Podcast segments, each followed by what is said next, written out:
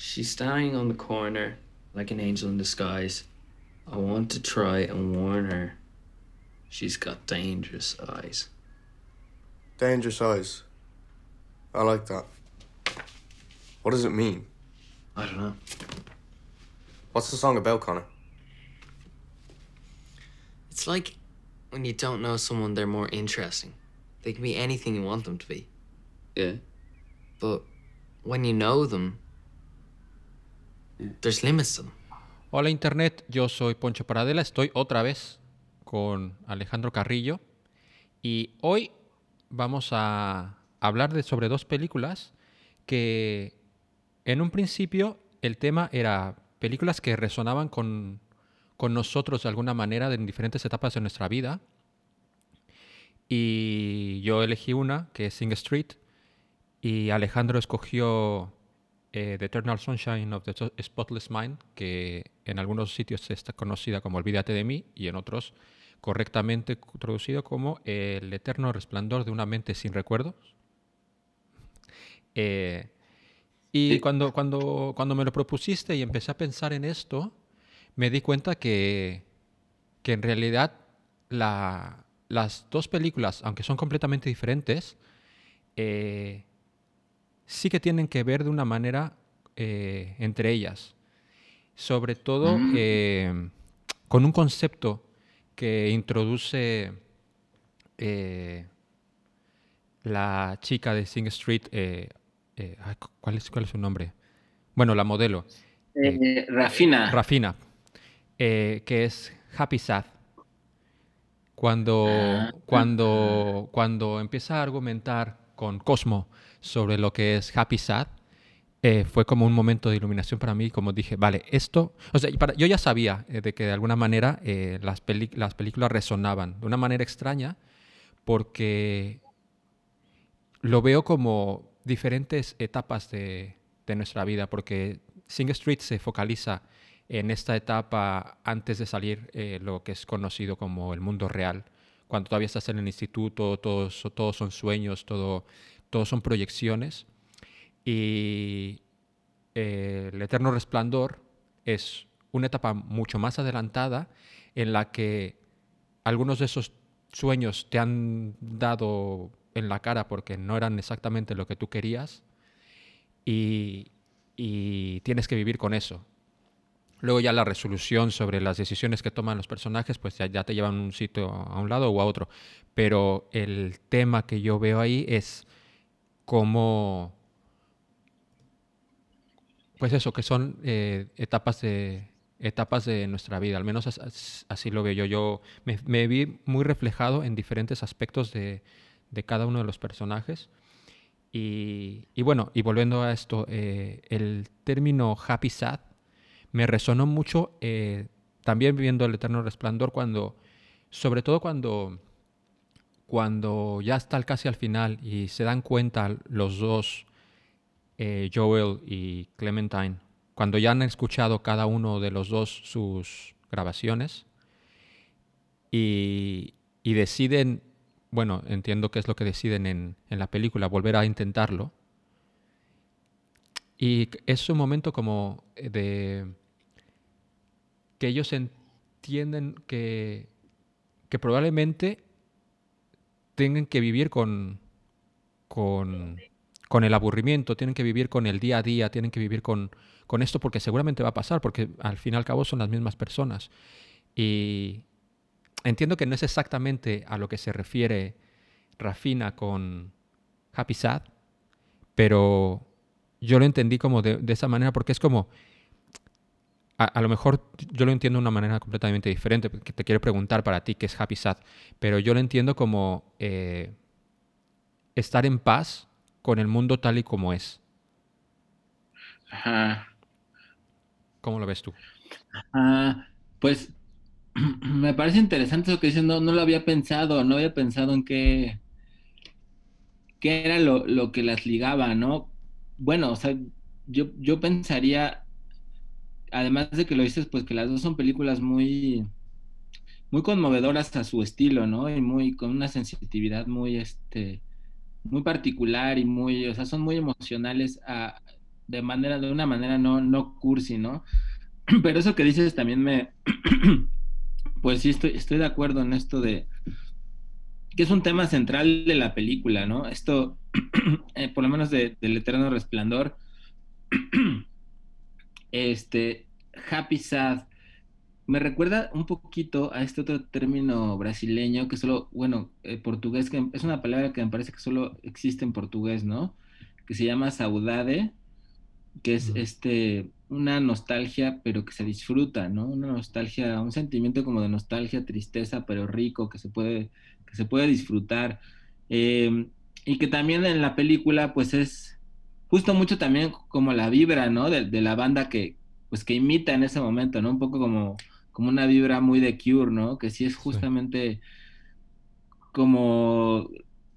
Em, ejemplifica muy bien ese concepto, ¿no? eh, cómo uno puede también disfrutar eh, desde esas otras cosas que, en apariencia no son tan no son tan disfrutables, cómo puede uno estar ubicado en ese o aceptar la vida y disfrutarla con, todo lo que tiene, ¿no? No solo con las partes que aparentemente son las agradables y las bonitas, sino con todo el dolor. Y creo que eso, eso hacen muy bien las dos películas. Eh, porque a pesar que las dos de alguna manera son comedias románticas, quizás podría decirse así, eh, sobre el amor, bueno, sobre muchas otras cosas, pero también una parte sobre el amor.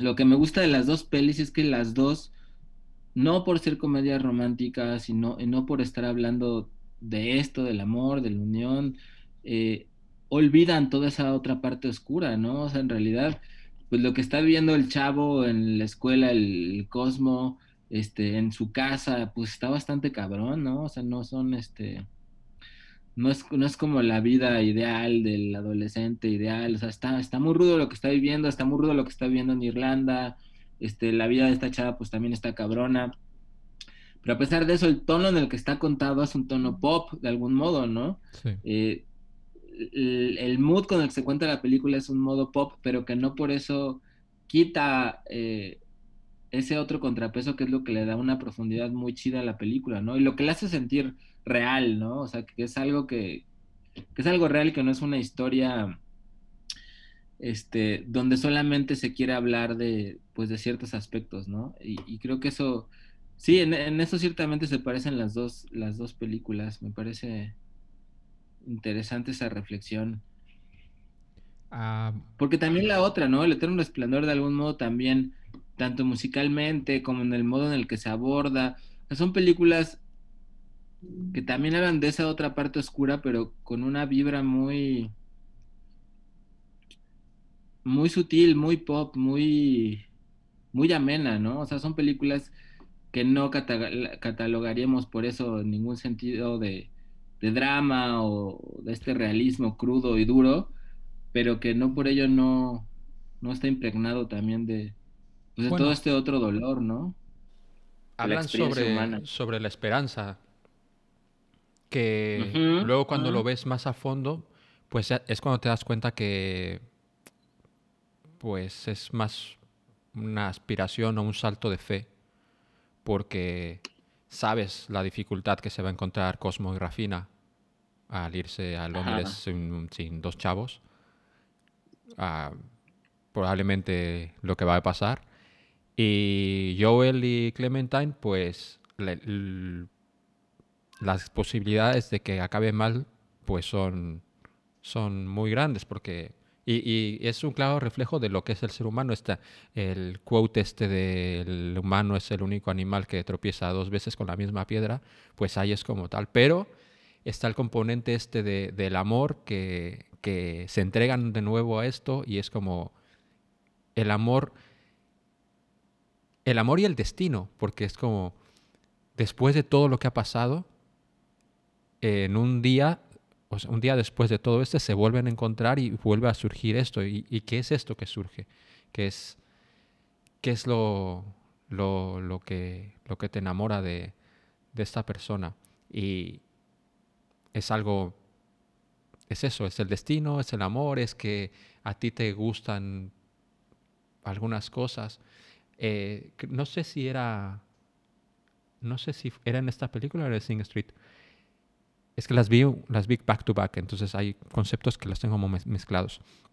Pero recordé mucho una situación que está pasando ahora eh, y era el concepto de que tú, tú cuando conoces a alguien, eh, proyectas lo mejor que puedas pensar sobre esa ah. persona. O sea, realmente no conoces a esa persona, eh, pero tú ya estás proyectando cosas, estás, proyectando como lo mejor que puede ser, te enamoras de esa idea, ¿no? Te estás, tú ves como el carcas, la carcasa y te empiezas a enamorar de, de, esto porque tú lo estás llenando de cosas. Y es, me, me, recuerdo la situación actual de, leí en un, en un diario o algo así, de que como ahora estamos viéndonos en la calle a la gente con mascarilla, eh, nuestra, nuestra mente hace que encontremos muy atractivas a, a gran parte de estas personas porque nosotros rellenamos mentalmente la, la mitad de la cara de la, de la gente. Pero bueno, fue una cosa que me sobrevoló. Y no, no recuerdo en cuál de las dos películas se, se habla pues Lo dice esta Clementine, ¿no? Cuando, de hecho es como el primer curso que le dice cuando, cuando vuelve a buscar a la biblioteca, que le dice, no soy un concepto, ¿no? No me veas como un concepto, soy, soy una chica jodida que simplemente quiere algo de paz mental para ella misma. Hi. I figured you'd show your face around me again. I guess I thought you were humiliated. You did run away, after all. I just needed to see you. And, uh, yeah? I'd like to, um, take you out or something. You're married. Not yet. Not married. No, I'm not married. Look, man, I'm telling you right off the bat, I'm high maintenance, so I'm not gonna tiptoe around your marriage or whatever it is you got going there. If you want to be with me, you're with me. Okay. Too many guys think I'm a concept, or I complete them, or I'm gonna make them alive. But I'm just a fucked up girl who's looking for my own peace of mind. Don't assign me yours. I remember that speech really well. Pero sí, o sea, creo que es, es la clave, ¿no?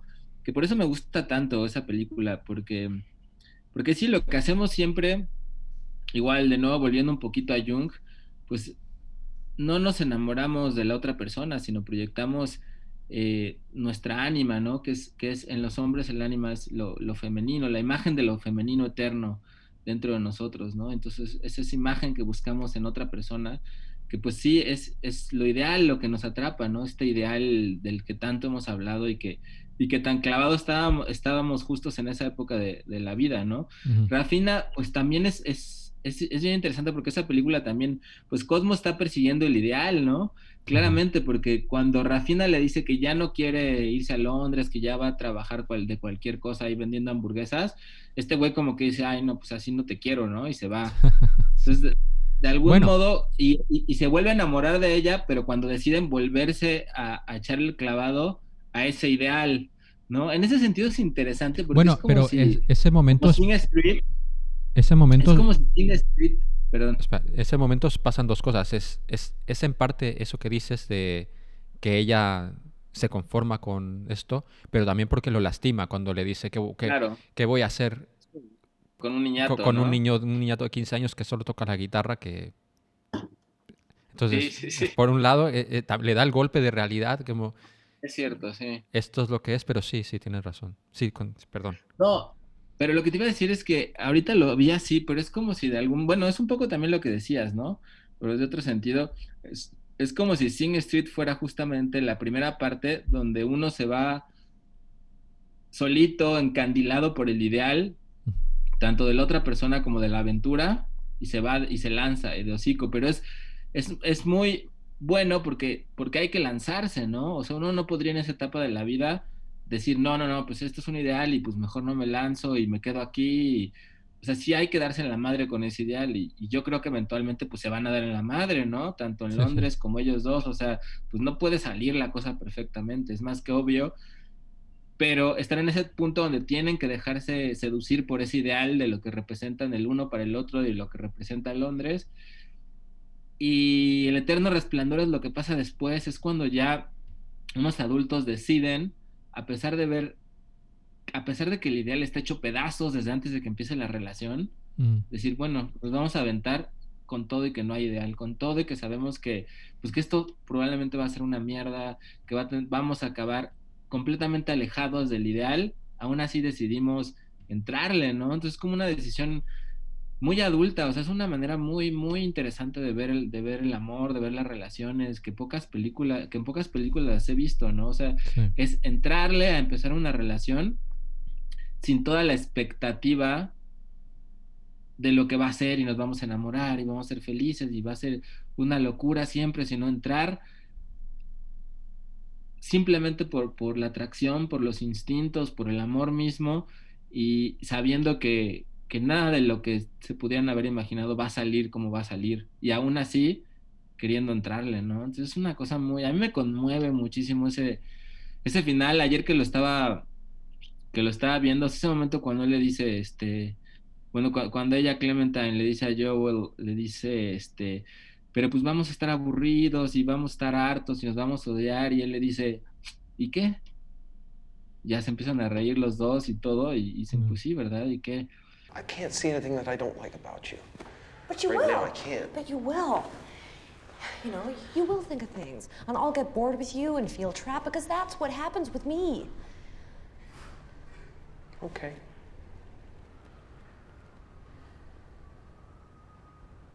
Okay. A mí me conmueve mucho. Ayer igual me puse a chillar de nuevo cuando vi eso porque es, es este, es conmovedor poder llegar a, tomar esas decisiones y decir, pues sí, le voy a entrar sabiendo que no, que esto de ningún modo va a encajar con lo que yo pudiera imaginar que es la perfección y que además me va a traer mucho dolor. O sea, toda esta relación en la que voy a meter me va a traer muchísimo dolor y me va a joder pero al mismo tiempo me- va a llevar, me va a llenar de, pues, de un eterno resplandor que va a estar ahí, ¿no? Todo el tiempo. Entonces, a pesar de eso, tomo esa decisión, ¿no? Y es literalmente, pues, tomar una decisión, yo creo, como, como un adulto, ¿no? Emocionalmente adulto, ¿no? Que dice, bueno, a pesar de esto, la tomo y disfruto el mundo con todas sus partes, ¿no? Bueno, Pues es sí, entrar es en paso un poco con... Es, supongo que debes... eh, te digo que ser impactante con el rollo de, bueno, después de todo esto, ¿cómo puede ser que haya vuelto a pasar? Supongo que es una parte que, que debe estar ahí. Eh, volviendo a hablar sobre las dos de la manera en que riman, me parece como muy interesante porque sí que voy viendo paralelismos en, en de hecho, en parte cómo están un poco construidos todos los personajes. Tanto Rafina como Clementine son esta eh, chica muy extrovertida, un poco lo que sería puesto como muy loca, o, una eh, con las pintas que lleva muy moderna para su época en, un barrio trabajador en, en Irlanda. eh, Clementine con sus cambios de pelo, sus sudaderas eh, de colores chillones y tal. Y, y tanto Joel como Cosmo, pues son eh, dos personas que ven el mundo a través de cómo podría ser, porque lo ven a través de su, de su arte, aunque en el parte de Cosmo es porque eh, lo que catapulta esto es Rafina, porque lo ve como una oportunidad para llegar a ella, como, vale, tengo que hacer algo tal, que aunque él ya, él ya saben tocar la guitarra, ya sabe que tiene, tiene esto y quiere hacer esto, pero es lo que lo, lo catapulta esto.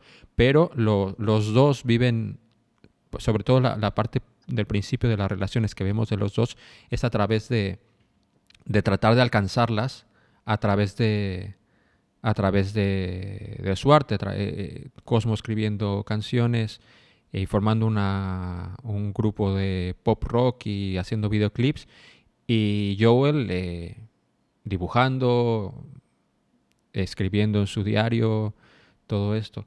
Y me parece muy, muy, muy chulo cómo, cómo van eh, rimando casi, casi las, las dos y, y cómo, cómo capturan como, al, me- al menos yo a, nivel personal, cómo capturan etapas de, de- de- de nuestra vida y cómo se viven, cómo se, vi- se viven sit- situaciones similares en momentos tan diferentes. ¿Cómo lo ves? Sí, este, pues es que a, a mí las dos películas, eh, bueno, Sing Street, también ya la había visto, no me acordaba de muchas cosas, pero ahora la, la volví a ver y me, pues de nuevo me, me gusta mucho, ¿no? O sea, te deja un sabor también muy, muy emocionante, ¿no? Es, es una película muy, muy entrañable en muchos sentidos, muy divertida.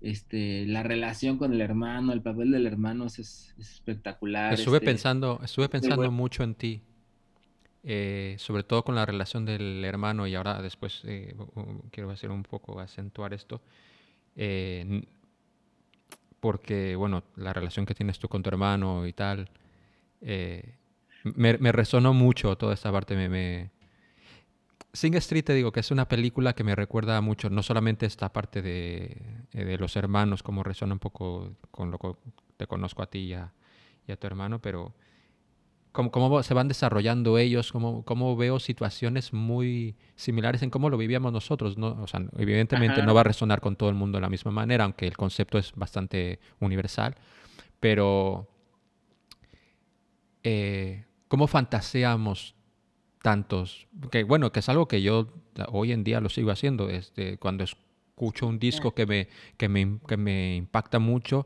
o, cuando veo una película es como, "Uf, eh, cómo me hubiera gustado estar dirigiendo ahí o, estás cantando una canción cuando recuerdo cuando empezamos a aprender a tocar la guitarra y estábamos cantando y tal y es como va vamos a hacer un grupo eh, tonteamos un poco con escribir y tal. Luego al final tú sí que has conseguido hacer lo que querías hacer en esa entonces que era convertirte en un escritor y tal pero pero la, la manera que lo encontré la película casi como personal como, que- como que me está hablando a mí Sí, y, sí, y sí. yo recuerdo que cuando te, te dije de ver esta película es porque la, la estaban dando la tele el otro día y la pillé ba- bastante avanzada.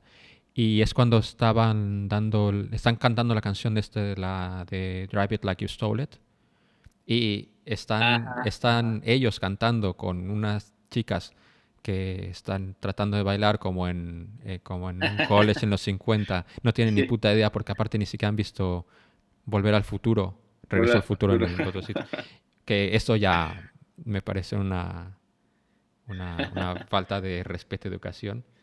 Y, y- pero él en su cabeza lo, lo, lo está viviendo de, de una manera como... No, no solo, o sea, lo está, ima- lo- cuando- al, al imaginarlo lo está viviendo y eso lo, lo, lo, lo vi tan cercano a muchas cosas que, que yo vivía en esa, época, en esa época que es como, no puede ser, o, o- o que, que me esté hablando tan directamente a mí.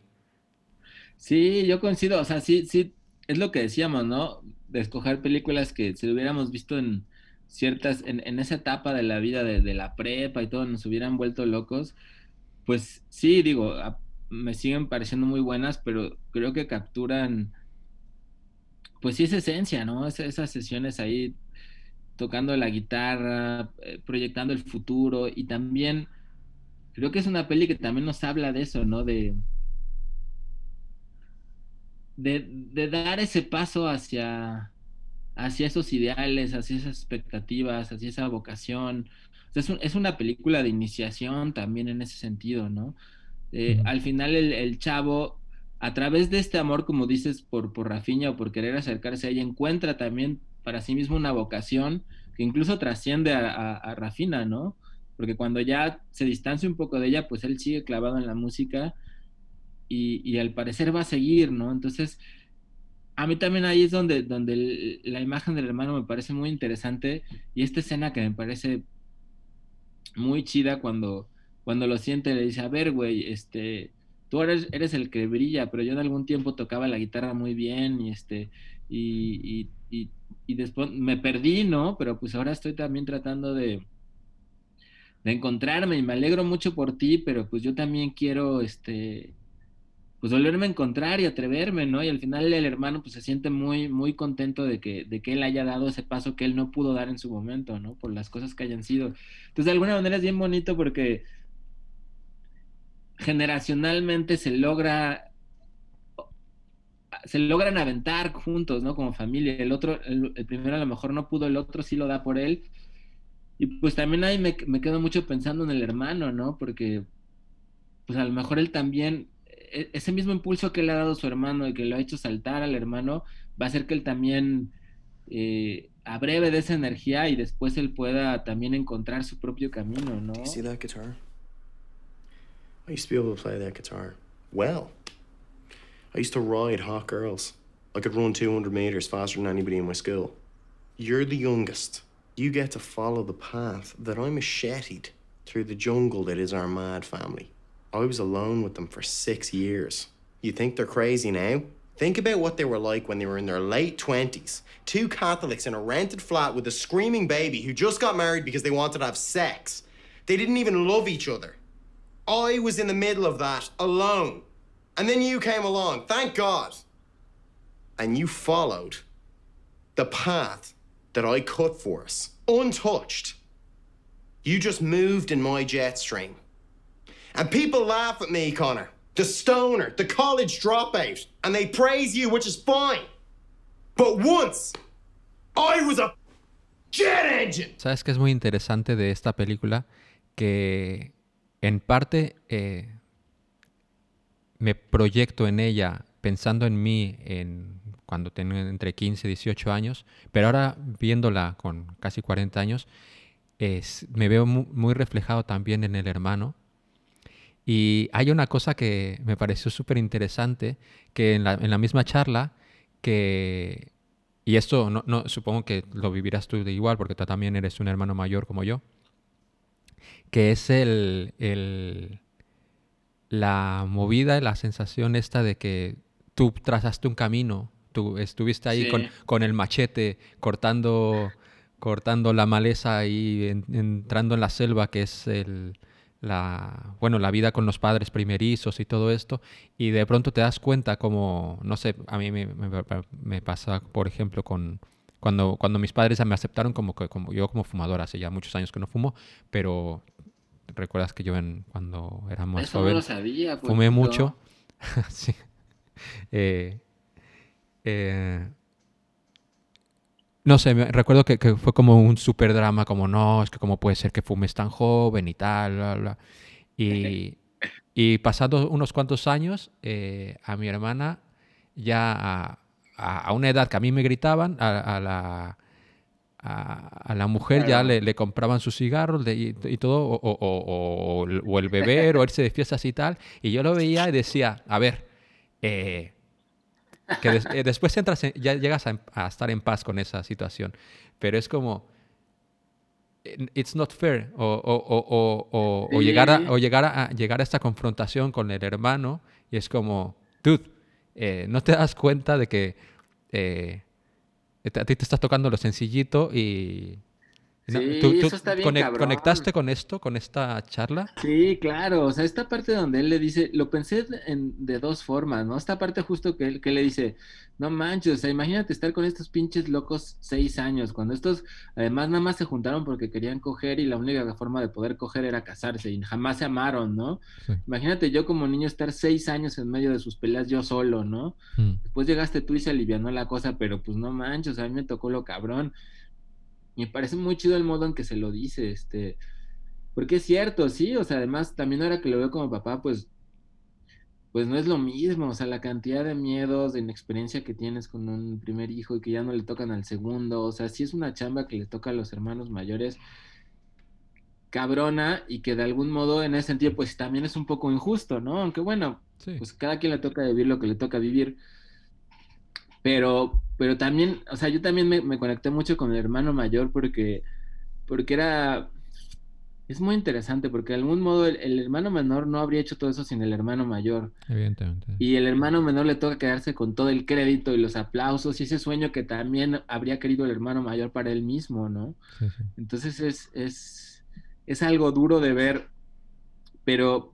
pero que a la vez también él lo comparte de manera generosa con, con el hermano menor y de nuevo, o sea, ese ciclo lo, lo, devuelve a él plantearse de nuevo, bueno, ya mi hermano hizo esto, ahora yo qué quiero hacer con mi vida. Este, sí, sí. Ya llegaste a este punto ahora yo qué hago, ¿no? Que es una película que en ese sentido también te, te vuelve a poner, aunque ya no seamos los adolescentes de esa edad, nos vuelve a poner en esa, en esa pregunta, ¿no? De qué queremos hacer con nuestras vidas y hacia dónde vamos y, y qué queremos, ¿no? Y eso está bien, está bien interesante. Otra de las eh, muestras de sabiduría del hermano es cuando, cuando Cosmo le cuenta que Rafina tiene un novio y que llegó un coche y estaba escuchando a Phil Collins y él le dice que no se puede querer de verdad a alguien que está escuchando a, a Phil Collins.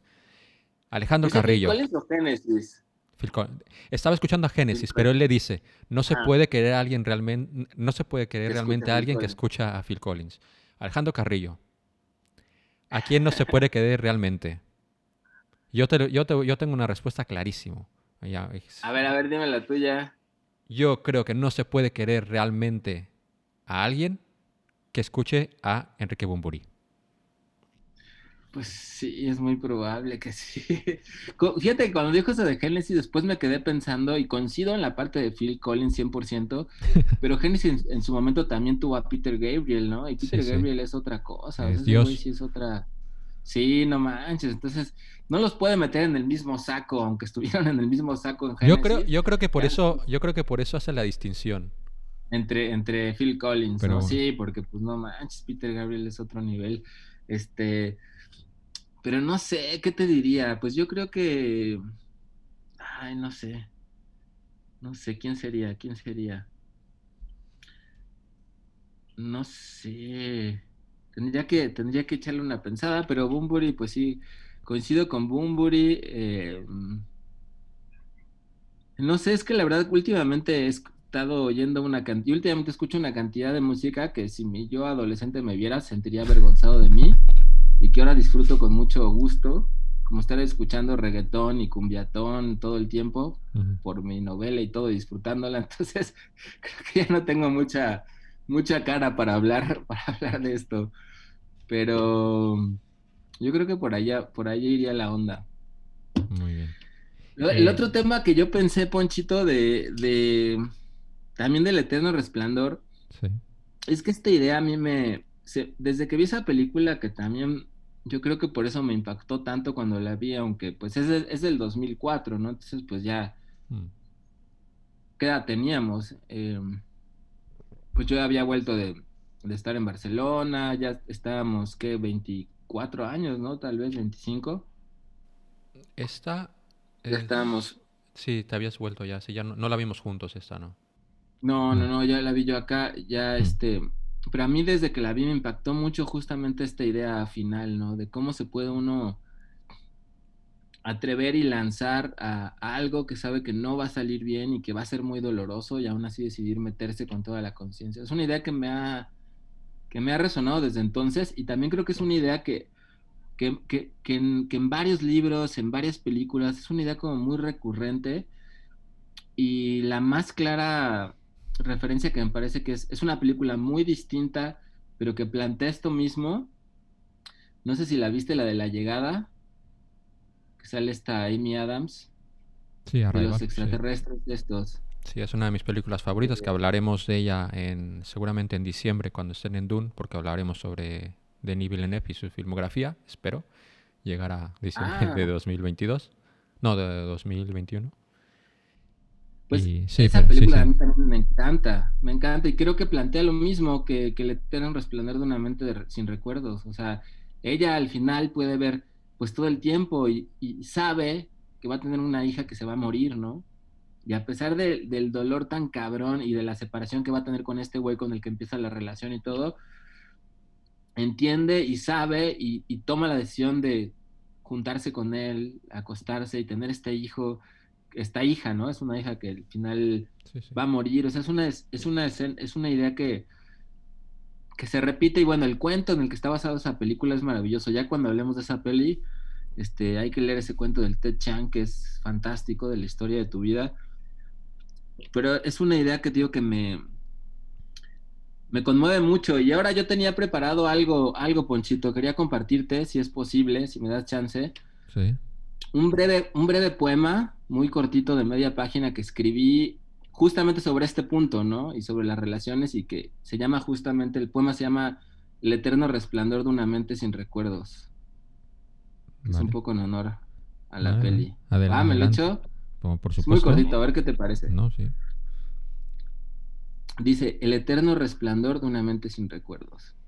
Quiero oír tu grabación, todas y cada una de las palabras de tu odio secreto, cada sílaba de tu aburrimiento, cada punto de tu hartazgo.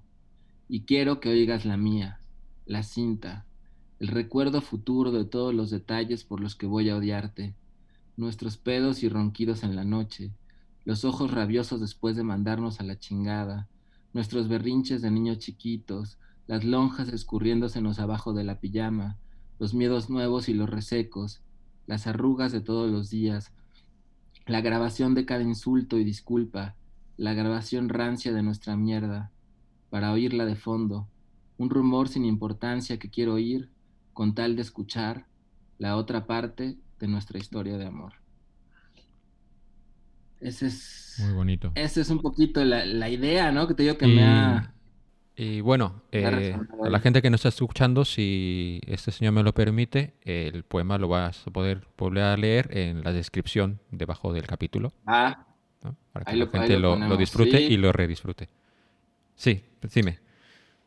Dime, dime. No, no, que eso, o sea, a mí, a mí cuando escribí este, este, este poemilla, pues pensé mucho en eso, ¿no? En, en, Mm. pues en Lidia, mi, mi, mi compañera, y, y, mm, y en esto, ¿no? O sea, en cómo las cosas son tan, estas relaciones que, que han, durado tanto, son tan completamente lejanas de lo que alguna vez pudimos haber fantaseado, ¿no? Que sería como, como nuestra pareja, como nuestro amor, y, y, y gran parte del tiempo de estas relaciones están llenos pues de muchas cosas aburridas, insignificantes, eh, jaloneos, o sea, no, no es para nada como una historia épica, romántica, este, perfecta, ¿no? Y cómo a la distancia, a pesar de todo eso, pues, pues sigo queriendo estar dentro de esta historia, ¿no? O Sí. sea, eso, eso es lo que es muy, muy interesante, ¿no? Cuando uno piensa también sobre sus propias relaciones, ¿cómo, cómo ves? Sí, sí, no estoy completamente de acuerdo.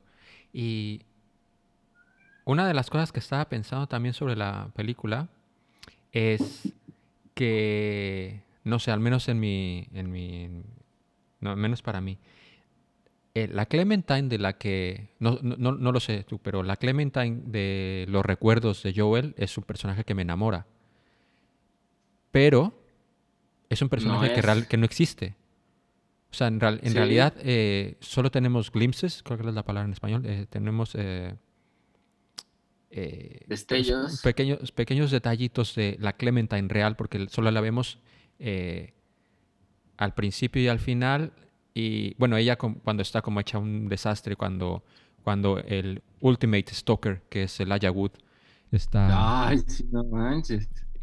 Que, a- a- a- volviendo, espérate, ahora vuelvo a, esta- este punto, pero ¿sabes que me pareció muy interesante la película cuando empieza? En realidad, Clara es, es podríamos definirla como tú dices, como una comedia romántica, pero, al pero la manera que está hecha al principio eh, está hecha casi como una película de misterio, la, man- la manera en que, de hecho, los títulos empiezan una vez, el Wood le toca la, la ventana a Joel y le dice, Ah. ¿qué haces aquí? Y es como, ¿qué está pasando? O sea, si no sabes nada de la película, es como, Sí, que, que- que Sí. te, te entra como un poco el, el yuyo, porque claro, el- la manera que es el approach que hace el Ayahuud aquí, pero sí, bueno, eh, volvemos, volvemos a lo mismo. Eh, Clementine, la Clementine que nosotros vemos es una Ajá. Clementine eh, que, que no sabe ni qué está pasando con ella, que está toda confundida porque hay algo que le duele, porque siente un vacío, y al mismo tiempo hay un pavo que le está atosigando, pero diciéndole cosas que le resuenan de una manera, pero como no lo puede conectar con nada porque ya ha pasado el, el olvidar, eh, es, eh, no entiende exactamente lo que está sintiendo porque le está tocando algunos resortes, pero como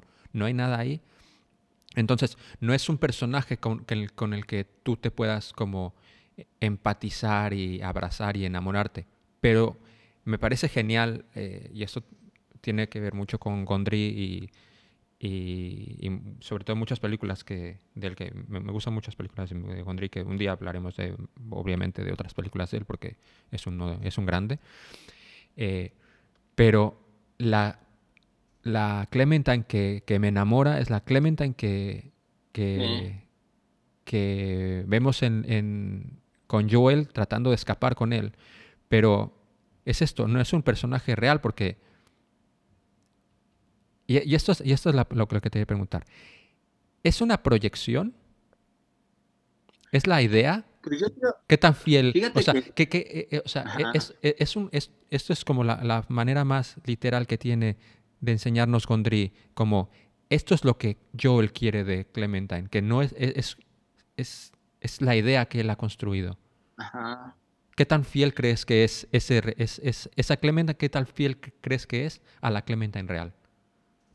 Pues sí, es muy interesante lo que dices. Que, que ese es el, el- el otro aspecto que noté ahora en esta segunda, bueno, en esto vez que vi la película, que la he visto un montón de veces. Porque la primera vez me clavé con este rollo, ¿no? De decidir aceptar, entrarle a pesar del dolor que conlleva. Pero en este lo que más me atrapó fueron dos cosas. Bueno, no lo que más me atrapó, las dos cosas nuevas que noté fueron este tema que también decías de, de cómo uno se puede, se siente atraído siempre a lo mismo, ¿no? Aunque no recuerde cosas, como la esta chava, la, la, ay, ¿cómo se, se me olvida el nombre de esta, de la, de la güera, este, que es muy guapa. No, no es Kirsten guapa, Dunst. pero es muy interesante. ¿Cómo? ¿Kirsten Dunst? Ajá, Kristen Dunst. Eh, ella, o sea, a pesar de que le borraron la mente, vuelve a sentirse atraída por este güey. A pesar de que ellos los borraron, vuelven a encontrarse y vuelven a sentirse atraídos, ¿no? Como esta predisposición a siempre sentirte atraído por tu propia configuración, por tus propias necesidades hacia, hacia eso, ¿no? Hacia eso que te toca vivir. Eh, y la otra es este punto que señalas de, de lo interno. Pues sí, Clementine, la Clementine que vive adentro de él es una Clementine que pertenece más a su experiencia psíquica, a su alma, a su experiencia psicológica, eh, y que no necesariamente coincide con la Clementine exterior. Em, y ahí, bueno, la próxima sesión habíamos, bueno, ya les dirás ahorita qué, qué- qué películas veremos, pero hay una película de, de Tarkovsky que se llama, eh, ay, se me fue el nombre, bueno, es Solaris, creo que sí es Solaris, ¿no? Se me fue el nombre ahorita. Em, pero justamente pasa lo mismo, ¿no? Se le aparece en, medio de una nave espacial en el espacio, a este chavo se le aparece, al astronauta se le aparece la exesposa, pero la exesposa es proyectada por los recuerdos y por la imagen que él tiene de la exesposa. Entonces, la, la exesposa, la esposa que le aparece ahí de carne y hueso de frente, pues es solamente una proyección de lo que él ha creado acerca de su esposa, ¿no? Y que pues coincide con coincide con la imagen interna de él, pero no con la imagen externa. Y en ese sentido, pues también nos habla de que realmente no podemos conocer nunca a las personas externamente, o sea, siempre es, es un juego de espejos y proyecciones. Lo que yo percibo que eres y cómo juega esa imagen que me creé de ti mismo dentro de mí, qué papel juega y que por sí misma es independiente, ¿no? O sea, es, esa imagen que tenemos de la otra persona desempeña su propio papel en nuestro mundo interno, ¿no? Y, tiene cierta independencia de, no, no cierta independencia, tiene una gran independencia de la imagen en base a la cual la construimos, en base a la cual se construyó. Eh, y sí, ese mundo interno que logra Gondry en la película me parece muy bien realizado, o sea, cinematográficamente me parece fantástica, las transiciones, este, ahora en qué parte de mis recuerdos más profundos te entierro, cuando, cuando llega la infancia abajo de la mesa y, y él se vuelve un niño pequeño y, y luego Sí, están ahí flotando en el, en el lavadero, o sea, es, ese, ese mundo interno de los sueños, de lo psíquico, de los recuerdos, me parece fabuloso cómo lo recrea y cómo y cómo juega en esa arena, lo- todos los, estos elementos que juegan en esa arena, que son independientes, ¿no? De, del mundo, del mundo exterior. Eh, hablando de Kirsten Dunst, el personaje de Kirsten Dunst en la película, eh, eh, al final Joel y Clementine se vuelven a... Bueno, lo- el detonante de para cuando deciden realmente volver a estar juntos y tal es haber escuchado cada uno de los dos el- la, la cinta que graban para, para esto. Pero esto es porque ella toma la decisión de, de agarrar y empezar a darle a todo el mundo que ha pasado por ahí la cinta. ¿Cómo... ¿Qué piensas tú de esta decisión? Pues, de alguna forma, Quiero decir, porque tú en la película, eh, eh, tú te das cuenta cuando, bueno, hay, ves a algunos personajes en la, en la sala de espera, tiene, ves a una, a una señora que eh, tiene las cosas de su perro, porque seguramente su perro se habrá muerto y, quiere, y no, no puede vivir con el dolor. Y eso, eso tiene que ver con la gente que, sobre todo la gente que, que vemos ahí, por una parte es Clementine, que es como, lo que te dejan entrever es como, eh, ya no quiere más la situación, ella es muy impulsiva, es como a tomar por el culo, y esto es lo más a tomar por el culo que puede haber, y ella siempre es como, eh, si se puede dar un salto en vez de tres pasos, ella da pues dos saltos en vez de, de uno, o sea, ella va más. Sí, y, sí. y es como la, la- es como, pues esto ya, no, te- no quiero lidiar con esta mierda, y es la manera más literal de no lidiar con, no seguir con esta mierda.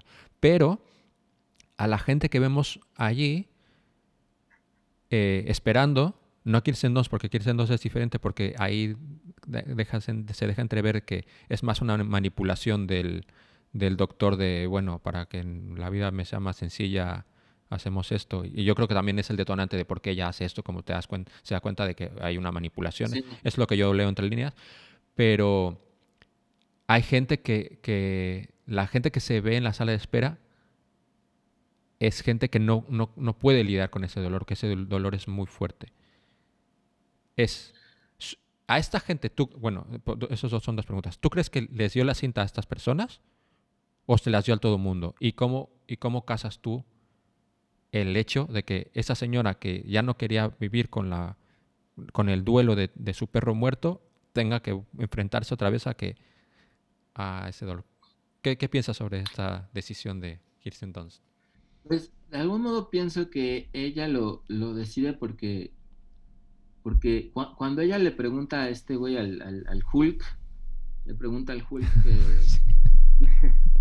que, que tranza con... Doctor Van. Le dice, oye, y cuando tú me viste con... Cuando tú me viste con, con, el, con el Howard, con el doctor, ¿cómo me veía? ¿Me veía contenta? Le dice, sí, te veías contenta, ¿no? De alguna manera yo siento que es como lo tuve y fui, y fui feliz por lo menos un segundo, ¿no? Pero ya no tengo eso, ni siquiera tengo eso porque no tengo ese recuerdo, no tengo esa experiencia. De alguna manera es como mandárselos y, y, y, y de alguna manera también es devolverles a todos esos que, que, que se borraron, pues sí el dolor, pero también esos otros momentos felices que vivieron, ¿no? Es, todo eso que tienen que decidir como adultos, o sea, como que les da la posibilidad de de que puedan volver a decidir como, como adultos, una posibilidad que a ella pues le fue negada, porque cuando se oye la grabación se ve que ella dice, oye, no estoy segura si quiero hacer esto, ¿no? Y el Mm. otro le dice, no, pues habíamos quedado que era lo mejor. Mm. Y ella quizás hubiera quedado feliz con esa experiencia, ¿no? Bueno, no feliz, pero satisfecha con eso que tuvo por un segundo y, y- y lo disfrutó. Sí, si hubiera Ya. tenido el second thought. Se este. acabó. Y ahí volvemos con esta señora del perro. O sea, yo tampoco soy quien para juzgar el dolor que sienten las otras personas. Y a lo mejor hay gente que sí lo necesita, ¿no? O sea, a lo mejor hay gente que sí pudiera sentir que no puede, es tanto el dolor que no puede continuar, ¿no? Y que al menos, por lo menos momentáneamente, para tener una pausa y recuperarte, podría estar chido poderte borrar en algún momento, ¿no? Pero pues lo, lo, lo, lo terrible de eso es que al, al borrar el dolor, pues justamente borras toda la otra parte que, que resplandece, ¿no? O sea, no puedes borrar nada más una cosa. ¿Y cómo vas a vivir una, si quieres, o sea, yo creo que el fondo es, si quieres vivir una vida sin dolor, también vas a vivir una vida sin amor y sin, y sin belleza. Muy O sea, no se puede vivir una... No se puede experimentar el mundo sin dolor y a la vez queriendo todo lo, lo brillante, ¿no? O sea, las dos cosas van pegadas y no puedes separarlas. Entonces, Bueno, es lo que le da valor una a mujer la del otra. perro está, está sacrificando horas y horas y horas de amor con su perro, ¿no? Y, y no sé, ese, ese tema... Hay, hay otro... Un capítulo que acabo de ver esta semana que también me impactó mucho. Eh, no sé si viste esta serie de, de Amazon Prime que se llama Electric Dreams, que está basada en cuentos de Philip K. Dick. No. Cada capítulo es un cuento de Philip K. Dick, pero hay un capítulo que se llama The Commuter, que de hecho está dirigido por el director de A Long Way Down, de esta película basada en el libro de Nick Horby. Eh, y es un cap o sea, creo que eh, ve, ve- ve- ese capítulo, es muy interesante porque también plantea, plantea esta misma pregunta. Solo que en este caso es sobre eh, él, el protagonista tiene una relación, bueno, es un señor ya como de unos 50, 60 años, pero tiene un hijo que, que es esquizofrénico, ¿no? Y que de pronto empieza a golpear a las personas y sabe que todo va a ir peor, peor, peor, peor, peor, y le dan la posibilidad de qué habría sido tu vida si no hubiera nacido tu hijo, ¿no? Entonces de pronto todo parece ser perfecto, pero vuelve esta misma cosa, ¿no? Parece ser perfecto, me voy a evitar el dolor terrible de ver cómo mi hijo se destruye y queda encerrado en un manicomio y hace daño a tantas personas, pero, pero ¿qué me pierdo, no? Es muy interesante eso. Digamos de no olvidar el dolor, pero ¿olvidarías algo para volver a experimentarlo? Por, eh, por ejemplo, eh, recuerdo esto de, de que te dicen, no sé, me, me- dicen que alguien va a ver El Imperio contraataca. Y es como, joder, ¿cómo me gustaría volver a vivirlo, por, por- por- volver a vivirlo en, en limpio? ¿Olvidarías algo para volver a experimentarlo? Pues eso sí es, eso es otra cosa y creo que eso quizás sí, ¿no? Sí, sí sería muy interesante. La, la- la suerte que tengo con las pelis es que siempre se me olvidan, aunque me gustan mucho, me acuerdo que me gustaron mucho, pero no me acuerdo muchas veces por qué, entonces tengo esa- ese poder sobrenatural de, de estarlas viviendo una y otra vez como si fueran, como si no las hubiera visto. Pero otra exper- otras experiencias de la vida sí sería muy padre poder volverlas a vivir por primera vez, ¿no? Pues sí, muchas, ¿no? Eh, muchas sí, sería muy interesante. Eh, tú, tú, tú, Ponchito. No lo sé. No lo sé. Me...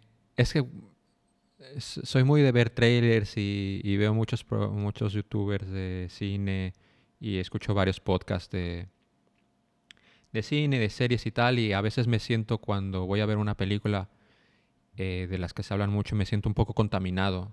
Y durante la película, aunque yo me, deje, me, dejo llevar mucho por las películas porque quiero disfrutarlas al máximo y me dejo, me, me- casi casi me vacío yo por dentro para dejar, en, dejar entrar la película en mí. Eh, hay veces que, que aunque no quiera, mm, pues mm, está un poco contaminado porque vi el tráiler y ya sé lo que va a pasar o porque sé como un backstory de, de alguna manera de la película o opiniones de gente sobre... Con Star Wars me pasa mucho porque, claro, con lo, con lo que ha pasado ya últimamente, pues tanta gente, tanta gente hablando de muchas cosas y con una guerra ahí que, ha- bueno, que ha estado toda mi vida desde que tengo curso de razón con esto. Me gustaría olvidar estas cosas para disfrutarla plenamente, pero, pero por otra parte también es lo que lo hace especial. Eh, todo este knowledge que tiene sobre, sobre esto. No sé, es una Oye, cosa y el que... actor del, Dime. el actor del herma- que hace el hermano mayor es el mismo de Midsommar. Yo hasta después lo descubrí y dije, wow. ¡Hostia! Sí me quedé así, no manches, Ay, es el no, mismo. eh, eh, es- fíjate que, que estaba pensando que este pavo yo lo conozco de algún sitio que totalmente sí es el tío de Midsommar. Damn, o sea, Sí, es- es- sí. o sea, este hombre no envejece entonces. Porque sale también en, en esta, lo vi también en esta serie de, de la que te digo de Philip K. Dick, de Electric Dreams. Hay otro capítulo donde sale él y ahí dije, ay cabrón, ¿dónde lo he visto? Y dije, ay, es el mismo del hermano, el mismo de Midsommar, y por ahí salen otras también, este, que, que, que también se me hizo conocido de otros lados. Pero es cierto, es cierto. Y a los otros de, de Sing Street, creo que no he vuelto a ver a esos. Bueno, está, sí, el padre que es, bueno, Ah, bueno, el padre, claro, es sí. el meñique y también salen de Wire. y- La y, mamá también, ¿no? La eh, mamá también la he visto por ahí en algún- Sí, Creo Pero bueno, sí. también por eso, eh, sobre todo los chicos que tocan y tal, que son increíbles. Eh, Sí, Ver no, caras no conocidas es, es la mejor manera para que te entres realmente en, en lo que es. ¿Cuál es tu chico favorito de la Sing Street Band? Mm. Pues todos me, todos me gustan a su, a su forma, ¿no? Pues yo creo que Cosmo sí, pues también me, me identifico con él y las rolas y todo. Y también hasta la parte mamona, ¿no? Esa parte cuando, cuando le dice al, al bully, le dice, tú todo lo destruyes, ¿no? Yo creo, yo soy de los que crean y todos los que destruyen, así de, cálmate, güey. Este, pero, pero pues yo creo que Cosmo y también este, el otro, ¿no? El, el, el que tocaba todos los instrumentos, que es como muy serio, el de los Sí, conejos, ese güey también me cae muy bien, es un, es un gran personaje. Es- Todos son. yo creo que la, la película está diseñada para que eh, tú te conectes con Cosmo, pero por un mismo lado, y esto eh, tiene que ver como, como, un, co- como un rollo como muy personal, como, o sea, sí que te ves un poco como un Cosmo, pero al final es como, a mí me gustaría ser como, es que, ¿cómo se llama? Bueno, el, el chico que toca todos los instrumentos, porque es muy cool, sí, sí. eh, no sé por qué tiene un rollo con los conejos. Con los conejos. Yo lo tendría con los gatos. y bueno, y el hermano, pero- bueno, aunque no es de la bueno. banda, ¿no? Pero, Sí, pero es como... Que, porque claro, es como algo, hay algo, hay algo misterioso, como es, es como si fuera eh, el rollo este, ahora voy a decir algo que me conecta mucho, pero eh, como si fuera un Liam Gallagher y un Noel Gallagher, que to- todo el mundo querría ser como un Liam Gallagher, como- porque es como el frontman, el, el que sale con las chicas, el que es más eh, extrovertido y tal, pero en el fondo querría ser el tipo que sabe tocar todos los instrumentos, el tipo que realmente construye Ajá, todo ajá. y tiene este aire misterioso, porque realmente nunca llegas a saber nada más de él, solo que sabe hacer muchas cosas, tiene a una madre... Esto, te lo... qué bueno que no se me olvidó. La madre de este hombre me recordó un montón a tu madre. Y no, no por una cuestión de, de que se mueva igual ta, o, o- o- o cómo se comporta y tal, pero la, la situación de eh, ahora voy a tener todos los putos días a unos niños haciendo ruido Aquí a en mi toda- puta casa, eh, en- cuando era como, en plan como ella haciendo, e- ella haciendo su vida normal en, en medio de estos, estos niños queriendo el- conquistar el mundo, invadido. era como, es que, es que, es que, es como, es como, no puede ser más lo que he vivido que esta película. Ajá, ajá. Sí, sí, sí, sí, sí, tiene, tiene todo este. eh, justo, o sea, pues todo, o sea, todo lo que, lo que cada personaje aporta a la película, pues sí, o sea, me, me, me recuerda mucho a muchas, a muchas cosas de. ¿Sabes, ¿Sabes de esa- también, esa sabes también otro momento que, que es como, dude, es que esto, por lo menos a mí me- me ha pasado porque, que es el, el primer beso que le da Cosmo a Rafina.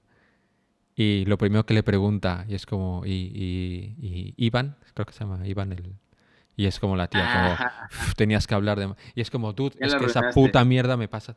Eh, son dos, como los momentos que más han resonado conmigo, son estos y en El Eterno Resplandor, cuando la primera, pero que en realidad es la segunda vez que se conocen Joel y Clementine, que Joel está como muy incómodo porque ella va muy a saco por él. Y bueno, aunque no lo parezca, yo soy un tipo muy, muy tímido y me cuesta mucho hablar con la gente que no conozco. Ahora ya no tanto porque ya soy más mayor, pero eh, a mí siempre me ha costado un montón hablar con gente que no, no conozco y tal. Y eh, esa, esa primera escena de que él no sabe ni qué decir, no sabe cómo comportarse y tal, y es como, tú, es que te entiendo tanto. Me ha pasado tanto esto que, que es como, como tú tienes a, tienes a, a- a la chica que, que, aparte que ya sabes que, la encuentra atractiva porque, porque de hecho an- antes de que venga hacia, en- cuando están en el tren, antes de que venga hacia él, él dice, ¿cómo puede ser que, eh, no me acuerdo con la frase, pero que me enamore de una chica sol- solamente con verla y tal? O sea, él ya, ya, él ya ha sentido una atracción para con esta persona. Why do I fall in love with every woman I see who shows me the least bit of attention?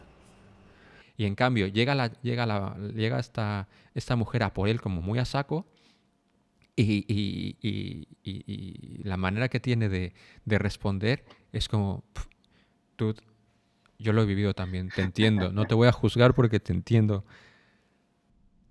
Sí, sí, sí, sí, sí, es, es, sí, en ese sentido yo, pues sí, ahora también creo que me parezco más a Joel que a, que a Cosmo, ¿no? Eh, al menos también sí en, cómo acercarme y, a las personas, de, de, ser mucho más, mucho más retraído, pero, pero sí esas escenas también son, son muy bonitas, ¿no? Y, y al final también cómo, cómo se despiden de los últimos recuerdos, no sé, en realidad sí, las dos películas me, me, parecen muy, muy buenas. Las, las disfruté mucho las dos. Y, sí, sin duda, sin duda para mí, digo, Sing Street me gustó mucho, me encantó. y, y, El Eterno Resplandor, pues también, ¿no? Yo creo que El Eterno Resplandor sí la pondría yo creo que en mi, dentro de mi top ten de las películas de, favoritas de todos los tiempos. Así es para mí de las no sé, o sea, de esas pelis que, que, por todos lados que le veo me, me gustan, me gustan mucho, ¿no? Bueno, es que es una película que es que reúne tantas cosas desde desde la edición, eh, uh -huh. toda, toda la parte de los sueños es una locura. Es cuando yo lo me recuerdo la, la, primera vez que la estaba viendo y está pasando todo. No me podía creer eh, lo que estaba viendo era como es ¿A quién se le ocurrió esto y cómo puede hacerlo? Eh, cuando, cuando están escapando eh, de, de, un sueño a otro, cambiando de habitaciones y tal, me recordó un poco a, a Quiere ser John Malkovich, a lo que sentí cuando vi Quiere ser John Malkovich, cuando había esta... Eh, y que es del mismo guionista, con... ¿no? Es lo que sí, es de decir. Charlie Kaufman. Y de hecho, hubo un momento que, que es, es, bueno, estas, estas dos escenas son bastante similares y... Eh, cuando van recorriendo los pasillos y van cambiando de uno a otro, pero sí es me voló la cabeza cuando vi esto. Y luego eh, es esto de cómo cómo consigue cómo consigue decirte una cosa como muy profunda sobre sobre ti mismo y sobre lo que ves en las otras personas y sobre qué, qué deberías hacer, qué, qué, qué, qué hasta desde un punto, lo puedes ver como desde un punto eso espiritual, como qué me está diciendo el, el universo cuando he deci hemos decidido los dos olvidarnos y, y, nos hemos vuelto a encontrar. Que esto, claro, no tienes manera de, de, responderlo y tal, no sabes si la persona, en tu caso o en mi caso, la persona con la que hemos, por lo menos este, este momento en nuestra vida, eh, terminado, eh, si sería así, si hubiera si hubiera sido de una manera diferente, si hubiéramos acabado igual juntos. Eso no lo, no lo podemos saber. Pero al menos en esta película eh, lo que te quiere un poco llegar a decir, porque tanto pasa con Kirsten Dunst como, como con ellos dos, es como, como de esto casi espiritual o, que habla como el, del destino. Y ahora he estado muy con el rollo del destino porque he, hecho, he estado viendo todo el rato Battlestar Galactica, que nunca la había visto, y estoy como todavía No, estoy no visto, loco. no Y bueno, también esto, he visto Loki, el primer capítulo, y también como wow. Y está hablando, pensando esto sobre el destino y tal, y es una cosa que siempre he, he batallado un poco porque no sé en qué parte estás, me, en, en qué parte me posiciono exactamente sobre esto, pero habla sobre lo, desde lo más básico que es como nos odiamos pero nos amamos, pero también lo, de lo más eh, cósmico casi, es como nos vemos vuelto a Sí, encontrar. como, ¿Qué, qué, qué, sí, nos dice el universo? también como, ajá, ajá. Y, eh, y yo también como lo ves como esta apetencia, ¿no? O sea, como, sí, como si fueran imanes, ¿no? Como un imán siempre se va a sentir atraído por su contraparte. Como, o sea, uno no puede evitar que sus propias necesidades emocionales, gustos, inclinaciones, te atraigan, te, te, te atraigan a lo que te atraen, a lo que te han te ha traído siempre, ¿no? Entonces eso, eso también es muy, muy interesante. No sé, son, son, son grandes, son grandes pelis y bueno, hasta la música de Beck, ¿no? Ese rolón, lon, de, de este, del Eterno Resplandor. También es casi un, un ya mega clásico estas, a estas alturas, ¿no? La música, todo. Pero sí, son, gran, son grandes pelis. Bueno, sí, recomendamos mucho verlas, eh, aunque claro, ya las hemos destripado, pero son películas que eh, igualmente, aunque sepas un poquito por dónde va a terminar la cosa, se disfrutan. No es, no, no, no, no te va a pasar nada porque no, no te sorprende nada. Es, es el cómo se desarrollan las, las películas es maravilloso y aunque no las hayas visto, me extraña en el caso del Eterno Resplandor, pero recomendamos muy fuerte verlas. Eh, y bueno, este episodio lo terminamos aquí. Eh, Alejandro Carrillo, ¿dónde te puede encontrar la gente?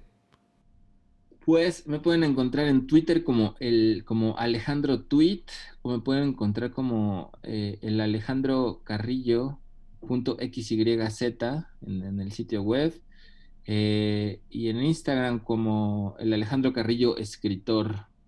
Por ahí estoy así. Y bueno, eh, a mí me pueden encontrar en arroba ponchaforever, tanto en Twitter como en Instagram.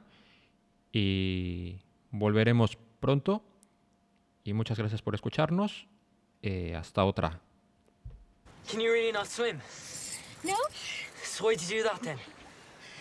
For our art, Cosmo. You can never do anything by half. Do you understand that?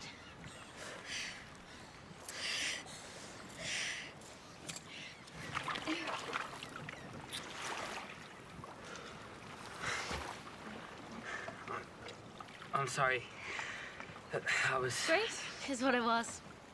Fair play.